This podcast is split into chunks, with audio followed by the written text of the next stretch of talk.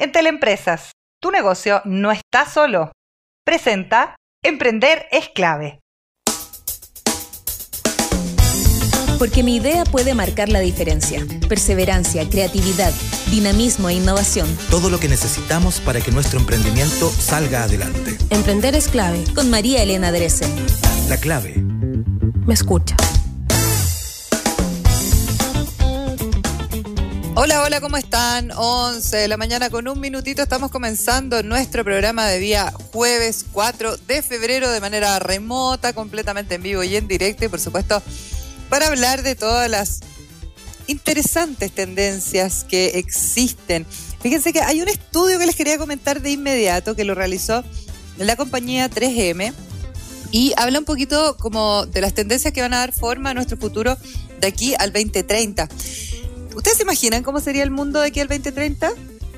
Ah, después de la pandemia uno como que dice, oye, ya no, me puedo imaginar nada, o sea, nada de lo que podría haber tenido pensado es lo que fue, etcétera, etcétera, pero se hizo un esfuerzo y se trató de hacer una predicción de futuro colaborando con un equipo que estuvo dedicado a eh, juntar a mucha gente que brindó tiempo, conocimiento y recursos y este es un análisis que eh, recogió 180 artículos, papers e investigaciones sobre temas relacionados con la tecnología, la sostenibilidad, la urbanización y la inteligencia artificial, entre otros. Y este proyecto, que fue coordinado por Jonathan Darrington, que es estratega de marketing y desarrollo empresarial de 3M, mostró cinco megatendencias, las cuales van a ser definitivamente eh, un más durante los próximos años y que se van a instalar y que llegaron para quedarse. Por ejemplo, el avance tecnológico. Esa es la primera, ¿no es cierto? La tecnología ha sido durante mucho tiempo un indicador de avance humano. Hoy en día la próxima revolución tecnológica se encuentra en marcha y el mundo se ha ido apurando cada vez más para adaptarse porque la tecnología tiene una velocidad de desarrollo que es realmente rápida. Entonces aparece una palabra que se usa mucho en el tema de la innovación, que es la disrupción. Y se ha convertido la disrupción precisamente en una nueva normalidad ¿no es cierto? Esa misma disrupción es la que impulsa estos cambios que al final son implacables, que ya no, no tenemos ni siquiera cómo optar o no, son cambios que llegan, se quedan y uno tiene que rápidamente eh, hacerlos parte de su cotidianidad. Y entonces, eh, desde 3M dicen, bueno, el progreso tecnológico o técnico va a seguir acelerándose y esto va a traer mayor escrutinio por parte de las personas hacia, por ejemplo, los gobiernos, hacia las estructuras que conocíamos. Y en ese entorno entonces lo que se va a requerir sobre todo es agilidad, previsión y mucho, mucho coraje. Está el cambio climático también dentro de estas cinco eh, tendencias que debieran instalarse ya de aquí al 2030 y los recursos. Y bueno, estos mismos cambios disruptivos de los que les estaba hablando en el medio ambiente, por ejemplo, suscitan mucha preocupación respecto, por ejemplo, a qué es lo que pasa con el planeta, qué pasa con los seres humanos que habitamos esta casa y la salud. ¿no? La salud. Entonces, la inversión en energías alternativas debiera seguir en aumento. Acá en Chile tenemos una política bien interesante de hidrógeno verde, por ejemplo, y obviamente todo lo que tiene que ver con prevenir lo que está sucediendo con el cambio climático o hacer que el cambio climático se frene se convierte en uno de los enfoques más importantes del quehacer, no solamente social, académico, empresarial y de los gobiernos. Los cambios demográficos los cambios demográficos y los cambios sociales, ¿ah? porque en relación con las personas, la sociedad, los gobiernos han ido evolucionando quizá un poquito más lento, pero el ritmo ¿no? del cambio eh, de lo que está ocurriendo en el mundo es muy, muy rápido. Las ciudades continúan atrayendo una mayor cantidad de personas y el trabajo va a requerir de nuevas habilidades. Y actualmente las plantillas laborales se están volviendo cada vez más inseguras a medida que las tecnologías comienzan de alguna u otra manera a desplazar a los trabajadores que tenían trabajos que eran muy eh, sistematizados, ¿no? Trabajos que probablemente han podido ser reemplazados por máquina. Entonces, ¿qué pasa con los gobiernos también? Hay que reconocer que no es sostenible que eh, la seguridad social, por ejemplo, pase por ciertos paradigmas que hoy día han cambiado completamente.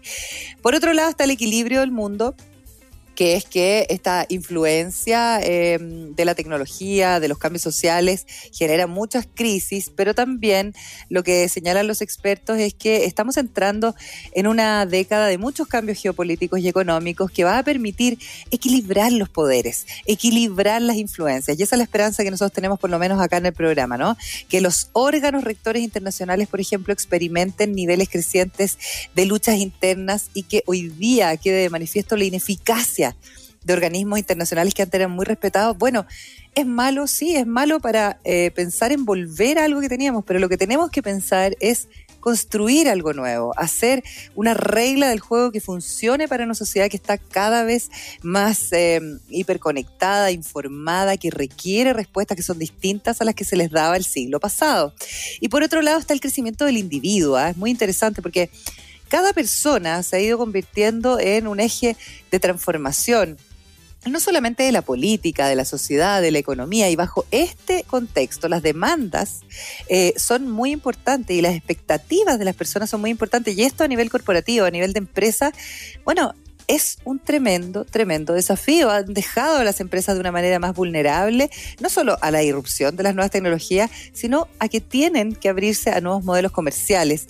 Y es así como la fuerza de la voz de las personas digitalmente crece y se transforma en una gran masa que busca un cambio, que exige respuestas que le sirvan, eso obviamente es un arma de doble filo, por un lado, porque la sociedad enfrenta eh, la guerra de la verdad, como se la ha llamado, pero también las corporaciones, y como lo decimos siempre acá en nuestro programa, tenemos desde los emprendedores chiquititos como somos nosotros hasta las grandes empresas que dar una respuesta a las exigencias que la sociedad nos está planteando y que la tecnología hoy día apalanca de tan buena manera y las convierte en exigencias masivas. Súper interesante, yo les voy a colgar esta nota que trae hoy día el diario Sustentable, este estudio de las tendencias que van dando forma a nuestro futuro de aquí al 2030 según 3M. Vamos con la agenda diaria.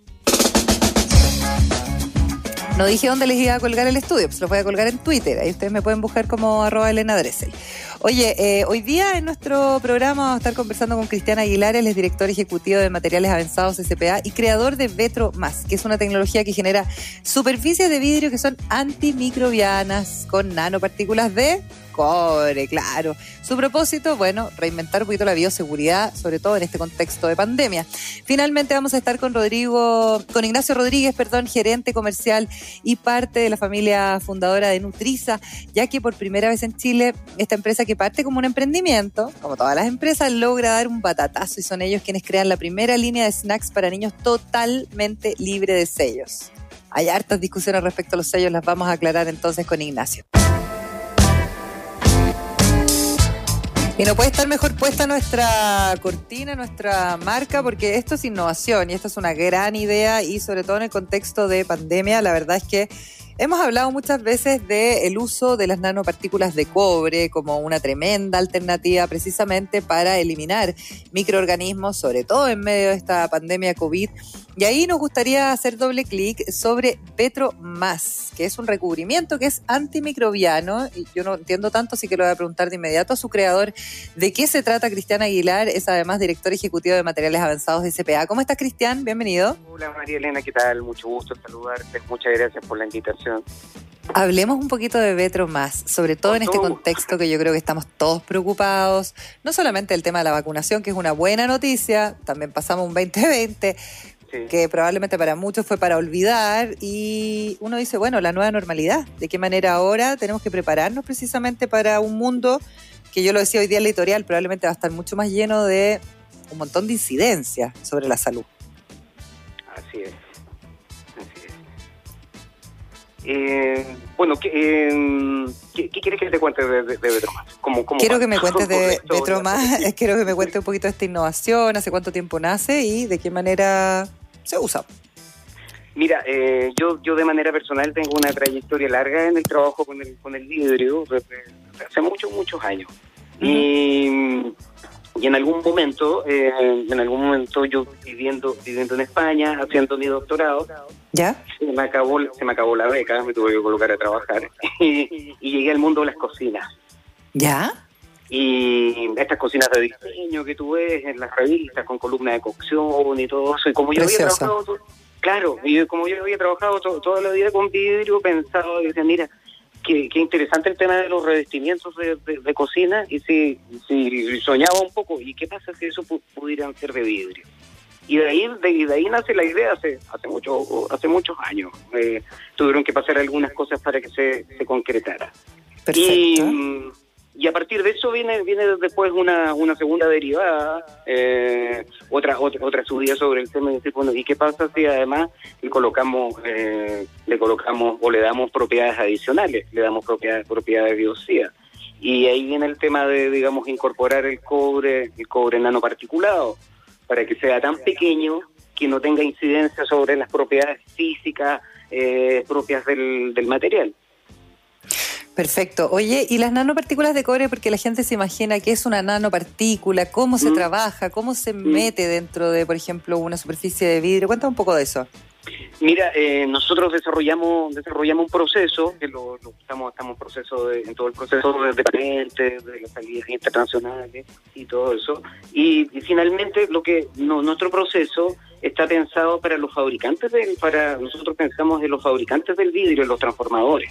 En, estas, en estas empresas que, que fabrican, digamos, eh, cierros, fachadas, estos muros cortinas y todo eso. Entonces pensamos en ello, en un procedimiento para incorporar las, las nanopartículas, eh, que ellos las integren a su línea de a su línea de templado para que para que digamos cumpla con todas las normas arquitectónicas y, a partir de y a partir de, ese proceso eh, eh, ellos pueden incorporar esta esta tecnología digamos obviamente con nuestro con nuestro trabajo y con nuestro y con nuestro apoyo entonces a partir a partir de eso eh, desarrollamos un desarrollamos un proceso la nanopartícula se fija con eh, a, partir de un proceso térmico en el túnel de templado. Entonces, ¿Y, y, cuando se fija, qué resultados tiene? ¿De qué manera incide sobre una plataforma? Es permanente no se sale no se sale nunca más María Elena. Es un es un es un recubrimiento digamos con un tratamiento térmico tú le puedes pasar cuchillo eh, digamos eh, vas a sentir los alcalis los ácidos una cantidad una cantidad de cosas eh, pero hay que dar fijado o sea en el fondo en el fondo el paradigma es que a partir de un vidrio corriente de un vidrio float que tú ves en la ventana nosotros podemos crear un nuevo vidrio float con nuevas con nuevas con nuevas propiedades pero digamos más eh, más resistente y con el efecto biocida, digamos, o sea, esto podría servir para cualquier vidrio puesto en cualquier parte. Así es, así es. Eh, desde desde barreras desde barreras virales, tabiques, eh, los, los muros cortinas, fachadas, mobiliario, cubiertas, recubrimientos de pared, eh, estamos trabajando con los industriales de vidrio en eso porque queremos eh, queremos buscar entre ambos, terminar de buscar entre ambos soluciones que, que eh, desembarquen de, buena manera en la, en la, en la arquitectura. Yo me imaginaba, por ejemplo, no sé, me imagino al tiro los hospitales, me imagino lugares de servicio público, o sea, lugares que siempre van a tener eh, mucho flujo de personas, eh, considerando además todo lo que nos ha pasado con el tema de la pandemia. Así es. Así es, mm. así es. Entonces ahí uno dice, bueno, esta nueva normalidad de la que tanto se habla, eh, pucha, uno podría pensar en tener este tipo de tecnología para, para poder enfrentar los nuevos desafíos. Una, un arquitecto que, que no, nos hace, no, no, un arquitecto hospitalario que no, nos asesora en la empresa, él siempre nos ha dicho que, que la arquitectura después de esto nunca va a volver a ser, va a volver a ser la misma. Claro. Eh, la, arquitectura va, a cambiar y nosotros tenemos que adaptarnos y estamos en ese proceso, digamos, de, sumarnos a ese, a ese nuevo proceso de adaptación que, va a sufrir. Claro. Oye, cuéntame un poco cómo han ido, eh, no, sé si me dijiste hace cuánto tiempo lo creas esto o hace cuánto tiempo lo incorporan ya en el tema de eh, los vidrios, pero eh, cómo ha ido funcionando esto, cuéntame un poco qué tracción tiene respecto, por ejemplo, a, lo que era antes de la pandemia? No sé si hay una mm. diferencia, etcétera. Sí, obviamente, obviamente la, la pandemia apuró esto. Eh, nosotros partimos oficialmente, como oficialmente partimos en el 2018 con un subsidio de Corfo, un capital semilla. Ya. Se, hizo, se hizo la primera parte de prototipado, fabricación de las nanopartículas, las pruebas y todo eso. Perfecto. Y, Eh, ahora estamos con un, con un proyecto de, continu- de continuidad, con un subsidio de asignación flexible y a partir de a partir de eso, bueno, ingresamos la ingresamos la patente, probamos la solución en una planta industrial, o sea, esto no, digamos, eh, lo probamos primero en nuestro laboratorio, después lo escalamos a una, pla- a una planta industrial. Con eso hicimos las pruebas eh, de actividad biocida en DICTUC. Ya. Eh, a partir de una norma ISO internacional y dio, digamos, el máximo de resultados, obtuvimos 99,9% de actividad biocida para tres bacterias muy peligrosas, la, la listeria, la Escherichia coli y el. Staphylococcus aureus que está, que está tan presente en los, en los hospitales. Perfecto, perfecto. Obviamente todas esas certificaciones son súper importantes, pues, porque al final Sí. es lo que te va dando el sustento como para decir, Sí. oye, esta es una tecnología que está aprobada. Sí, nos estamos preparando para enviar durante este mes eh, pruebas al Reino Unido para la eh, para pruebas directas sobre sobre eh, sobre SARS, eh, SARS sobre COVID-19. Oye, y eso es importante porque nosotros hace poquito hablamos con, con la creadora de las mascarillas que tienen eh, ¿Mm? nanopartículas ¿Mm? de cobre y que han ¿Mm? sido premiados en todas partes y que efectivamente mandaron lo mismo que tú estás diciendo a Inglaterra, todo el tema para que vieran si es que efectivamente funcionaba para el virus y, y, la- y resultó y funcionó porque efectivamente Sí. el cobre es muy eficiente para, para hacer un, un antimicrobiano. Absolutamente. Así, así como dice un- uno de mis socios siempre, cuando, cuando hemos estado juntos en programa, dice el cobre, ya lo usaban los vikingos para recubrir, Exacto. digamos, la, eh, recubrir las naves de los, digamos, de los hongos, de los microorganismos y todo eso. Y, la- Sí, y la- las pruebas del, y las pruebas del- de la desactivación del virus del cobre ya existen. Sí, solamente es importante para las empresas de nuestro tipo validarlas en nuestra, en nuestra solución, pero la, digamos, la acción del cobre ya está, ya está aprobada.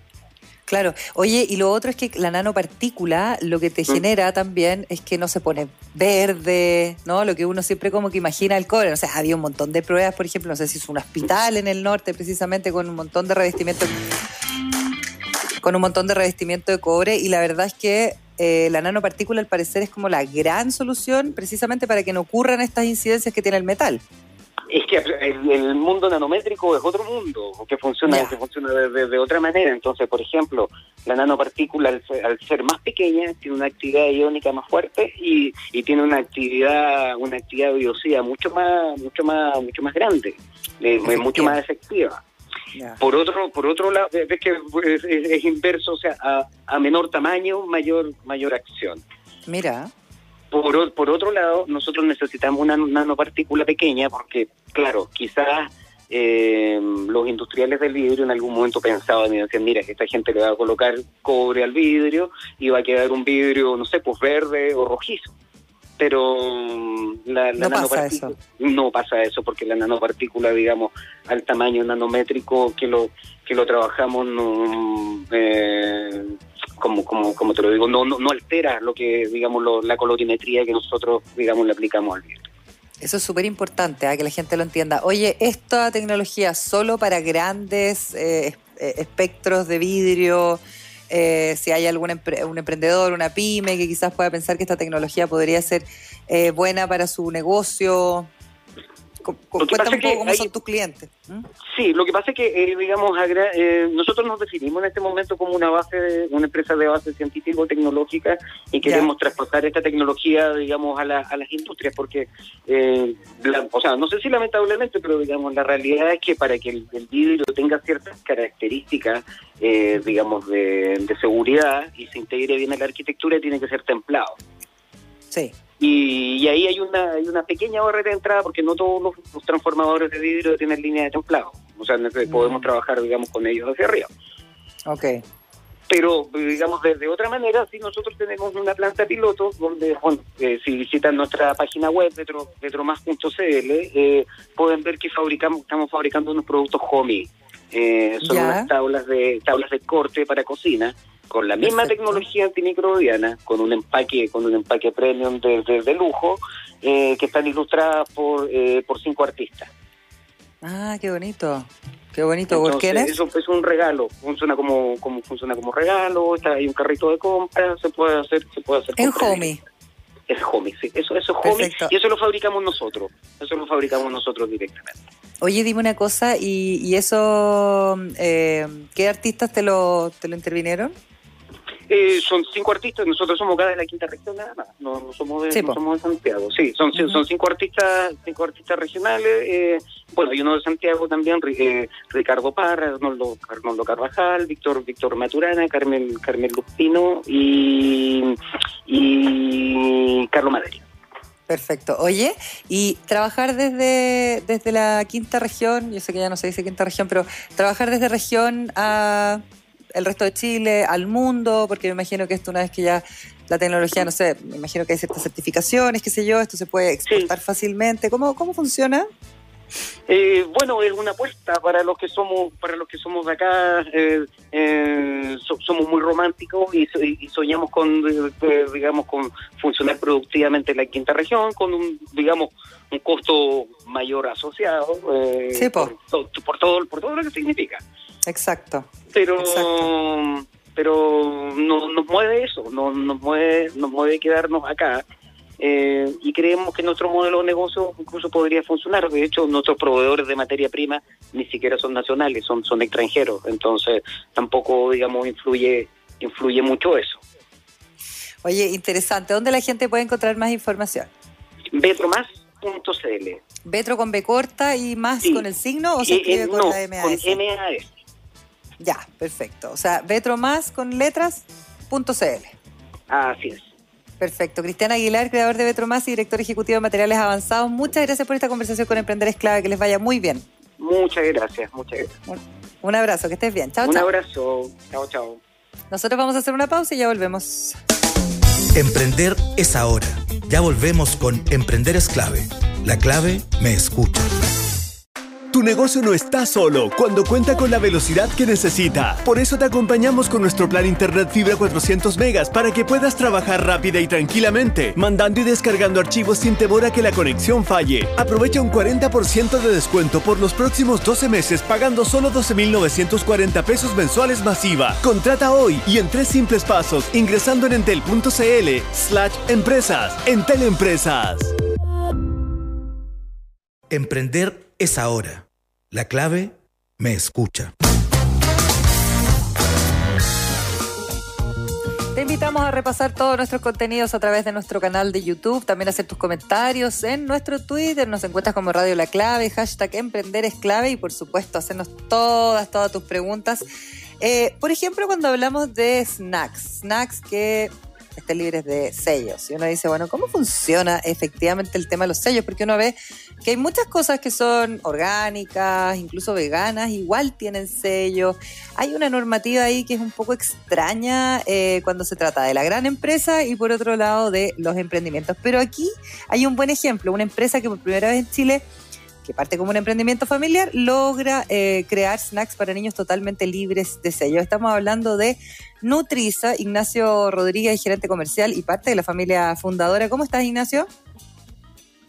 Mucho gusto de ¿Qué tal? saludar a toda Radio Clave y a todos sus sus- Auditores. tus oyentes, sí. Auditor, eso, oyente. gracias por Oye, el, por el espacio. oye, cuéntame un poquito de Nutriza. Oye, eh, bueno, Nutiza, eh, como tú dijiste, es una empresa familiar, es una empresa mediana de tamaño eh, que viene desde los años 80 aportando eh, con un concepto de nutrición saludable. ¿m? Ya, perfecto. Eh, eh, bueno, como tú bien dijiste, la propuesta de lanzar una, una línea sin sello, ¿ya? que recientemente hemos, hemos lanzado esta línea de snacks saludables sin sello, eh, nace después de dos años de investigación justamente para cumplir con el espíritu de, de la nueva ley de etiquetado alto. ¿ya? Perfecto. Eh, Oye, y- desmitifiquemos, antes de que me cuentes todos los detalles de Nutriza, vamos a entrar en, todo- en todos los detalles, porque tenemos un montón de rato. Pero, ¿qué pasa con la ley de etiquetado? ¿Pu- ¿Puede transparentar un par de cosas, Ignacio, así como desde el punto de vista de la pyme? Sí. Mira, básicamente la ley de etiquetado fue, eh, en mi opinión, y, y- y- y tomando también ideas de, varios actores de la industria, es eh, fue un intento del Estado por reconocer que, que de alguna manera fracasó en la educación de la población para que eh, el fondo consumiera eh, productos nutricionalmente saludables que le aportaran a su nutrición. Y entonces saca esta ley para luego hacer ese reconocimiento para hacer como una especie de atajo, ¿ya? Es decir, Mm. yo mediante este atajo eh, lanzo estos estos sellos alto en, ¿ya? Para educar un poquito de Claro. manera forzada a la población y de alguna manera eh, obligar a la industria a, señores, reformulen sus productos. ¿ya? Ok. Entonces, eh, de alguna manera eh, hay un intento un poquito forzado para corregir eh, el curso que veníamos eh, llevando desde los últimos, no sé, 30, 40 años, en que, en que en los años 80 la idea de la alimentación era estaba muy de moda, eh, la alimentación rápida, el, el fast food. Esa era la tendencia que nosotros recibíamos como influencia, como, como Chile en los años 70, 80, 90 incluso, eh, Claro. y que está de moda. ¿ya? Claro. Eh, y al final, el chileno también en general, no sé si es bueno tan, eh, si es tan bueno generalizar, digamos, pero, pero es muy bueno para la sopaipilla, para la empanada y para el Sí, completo. claro. Sí, claro. Entonces, eh, pero, pero, pero más que nada, la ley Alto En eh, lo que propone es eh, a la industria es que se reemplacen los ingredientes críticos. Y lo usen de acuerdo a cómo se encuentran en la naturaleza. Mm. Esa es como la guía principal. ¿Por ¿Y qué hay algunas, por qué hay algunas marcas que, yo sé que este es un problema que, que te lo preguntas sí, pero ¿por qué hay algunas marcas que son grandes, industrializadas, transnacionales? Que de repente uno dice, oye, no tiene sello esto, pero claro, tiene que ver con el gramaje, con el tamaño del envase, o sea, hay una serie de incidencias también sobre eso. Hay dos, hay, hay dos, eh, hay una crítica principal que le ha hecho eh, la industria a esta normativa, que es que eh, se enfoca justamente en los 100 gramos y no en la porción. Esa es la principal crítica, ¿ya? Entonces, eh, y también está el lobby de las grandes empresas que hicieron una campaña también con algo de sentido, que es, oye, pero yo no me como 100 gramos, la típica campaña de, eh, no me como 100 gramos de mentitas, o no me como Claro. 100 gramos de mantequilla, ¿ya? Claro. Sino que debería ser por porción. Esa es la primera crítica, pero bueno, al final, dejando eso de lado, eh, yo creo que la industria en general, la gran industria, le ha tenido miedo a esta ley y ha hecho un lobby en su contra y no ha tomado lo bueno y el espíritu de la ley. Claro. Justamente reemplazar los ingredientes críticos y reformular. Y mejorar Entonces- todo lo que tiene que ver con la industrialización. Exactamente, exactamente. Mm. Y al final aportar realmente a una nutrición, porque no nos olvidemos que eh, las cifras de obesidad en Chile, y esto también tiene eh, el, el principio de esta ley o, o, o por qué nace la ley, son las alarmantes cifras de obesidad en Chile, que se dice ahora, ahora que está tan de moda la, la palabra pandemia o epidemia. eh, la obesidad es una epidemia silenciosa que se viene arrastrando desde Terrible. varios, varias décadas y en que en primero básico tú vas, o sea, haces una encuesta y el primero básico el 25% tiene obesidad O sobrepeso. o sobrepeso Eh, y, el, y el otro 25% tiene sobrepeso. O sea, Sí. tú tienes que más del 50% de alguna u otra manera eh, Niños chiquititos. de los niños no se está nutriendo bien. ¿Y por Claro. qué? Porque al final están en entornos que facilitan una alimentación que no es saludable. Claro, exactamente. Y que incluso hasta, no sé, la gente dice, bueno, aparte de la costumbre, a veces hasta más barato comer comida industrializada y, y alta en. Ahora, ¿cómo, qué, qué desafío representa eso para ustedes también a la hora de eh, sacar este snack que es libre de sello? Claro. A ver, el desafío, yo diría que el desafío de toda industria es que cada vez más el, el consumidor se está tornando más exigente, más, Mm. más culto nutricionalmente hablando, ¿ya? Claro. Y es un desafío que enfrentamos día a día las empresas de alimentación. Eh, pero yo te diría que nuestro mayor desafío fue, eh, y lo que finalmente vimos con un producto, o con una serie de productos de snacks saludables, Ok. es que eh, dimos con un alimento que es saludable y a la vez rico. ¿ya? Sí, porque eso siempre Con- queda como al debe, hay que decirlo. Exactamente. Mm. Y no no porque sea saludable tiene que ser fome, aburrido o tiene que ser eh, malo. ¿ya? Claro. Entonces justamente dimos con alimentos saludables que son ricos, que son sin sellos y eh, que tienen nuevos ingredientes. ¿ya? Oye, Nosotros, Ignacio, eh, perdona, tú eres parte de la familia creadora de Nutriza, eso significa investigación y desarrollo también. Exactamente, exactamente. Mm. De, mm, nuestra política de empresa es, es, invertir al menos entre el 2 y el 3% de nuestras ventas eh, en procesos y en productos que involucren o que, o que, o que tengan como consecuencia una, un, una innovación eh, tanto en productos como en procesos. Perfecto.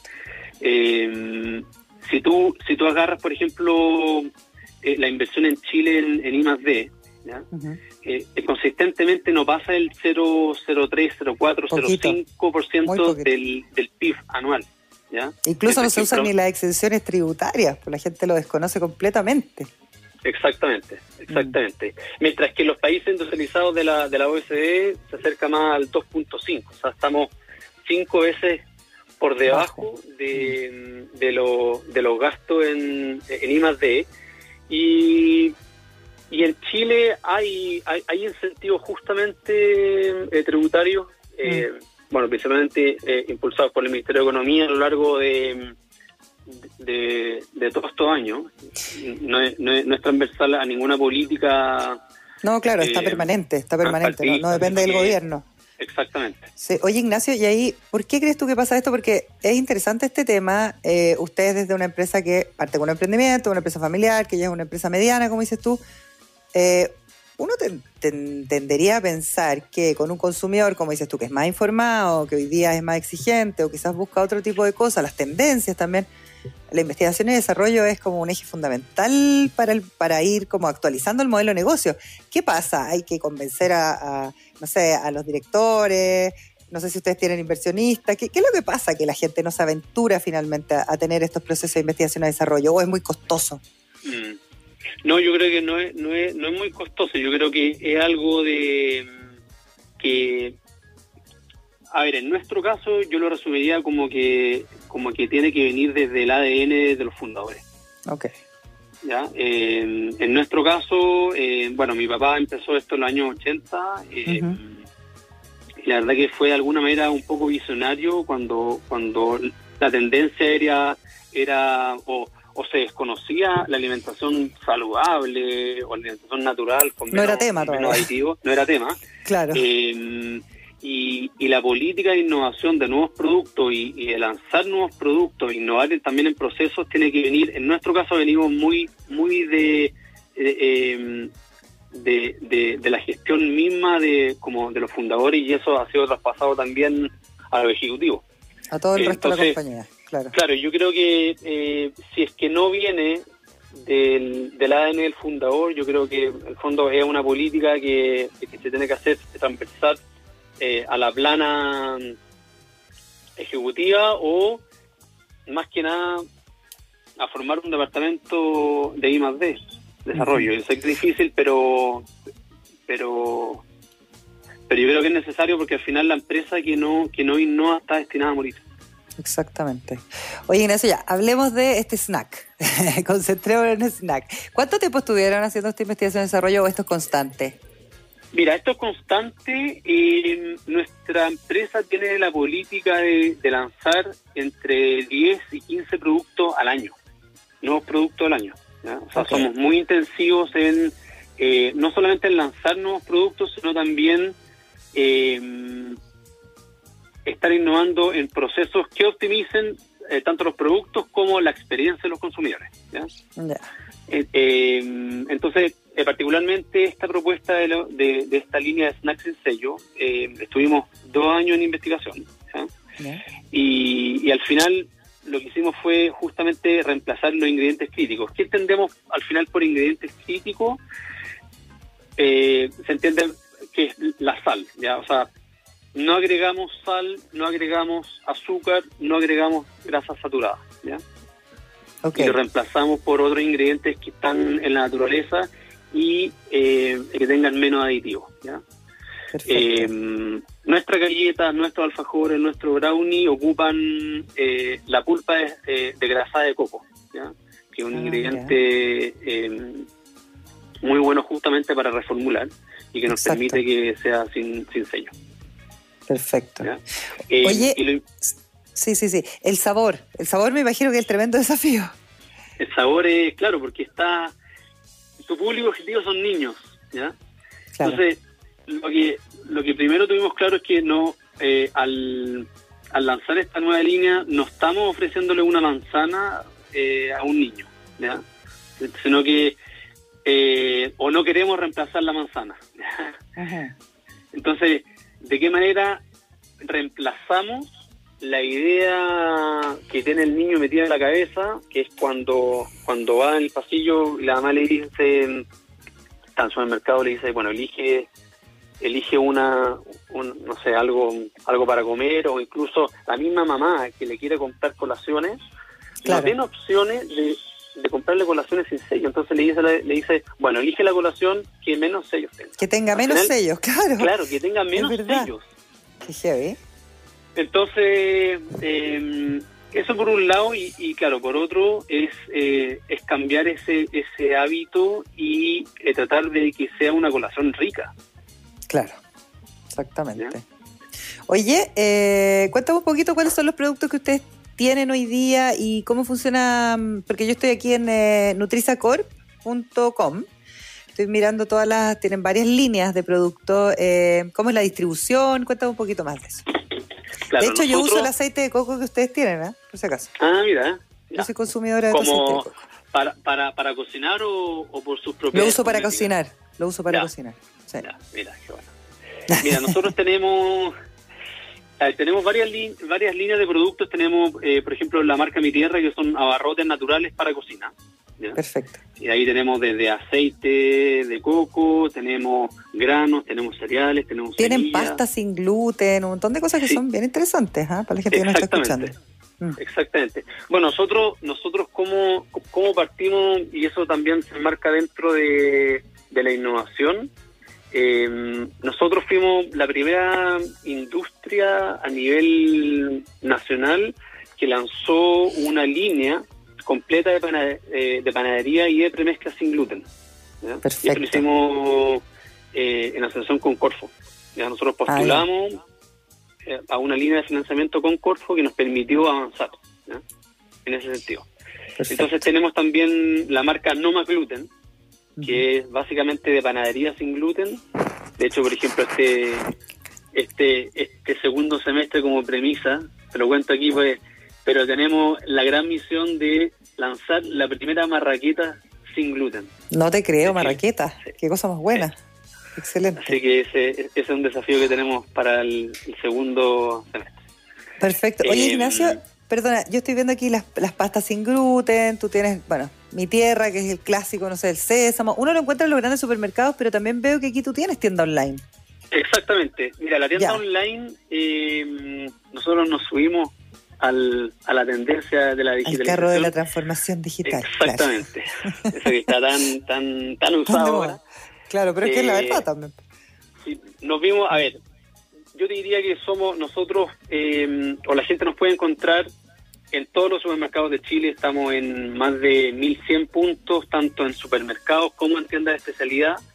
Y también en mayo del año pasado, en plena pandemia, eh, dimos, nos vimos, nos vimos de la necesidad de ofrecer a los clientes que no podían salir a justamente a las salas de supermercado para ofrecerle un, canal online.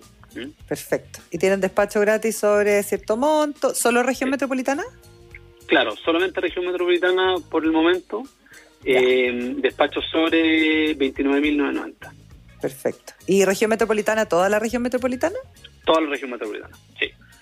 Te voy a comprar, Ignacio. Voy a meter a tu sitio web, te voy a comprar. Bueno. cosas bacanes. Oye, eh, repitámosle el sitio web y también si es que tienen redes sociales o algo para que, sobre todo, no sé, no sé, las mujeres, a mí me carga porque es como un sesgo de género, pero en general las mujeres somos las que tenemos la decisión de compra, andamos buscando cosas para nuestros niños o para alimentar a nuestras familias de una manera más saludable, entonces si es que tienen redes sociales o algo para que los tengan súper ubicados. Mira, eh, la tienda online es tiendanutriza.cl. Ya. Eh, en nutriza.cl también es nuestro sitio web corporativo. Y eh, nuestras redes sociales en Instagram, búsquenos por Nutriza Chile y en Facebook también, Nutriza Chile. Oye, felicitaciones Ignacio, gracias por esta conversación tan entretenida. Él es gerente comercial y parte de la familia fundadora de Nutriza y nos contaba de todas estas eh, investigaciones y desarrollo, innovaciones y también cómo una empresa familiar se va renovando y va creciendo. Súper interesante. Bueno, María Elena, muchas gracias Que estés súper bien. por Chao, tu chao. tiempo. Adiós. Fue un capítulo más de Emprender es clave. Entrevistas, datos, actualidad, experiencias y mucho más. De lunes a viernes de 11 a 12 con María Elena Dressel.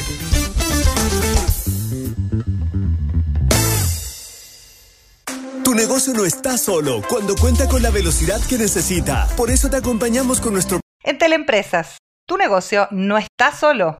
Presentó Emprender es clave.